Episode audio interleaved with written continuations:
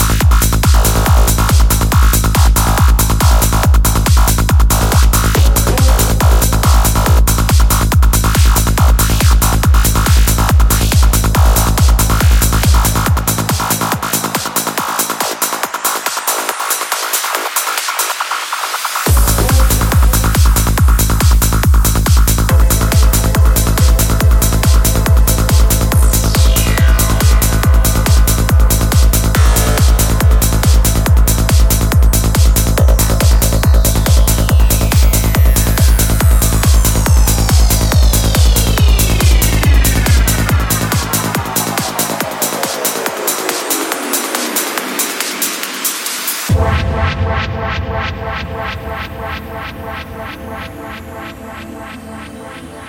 you.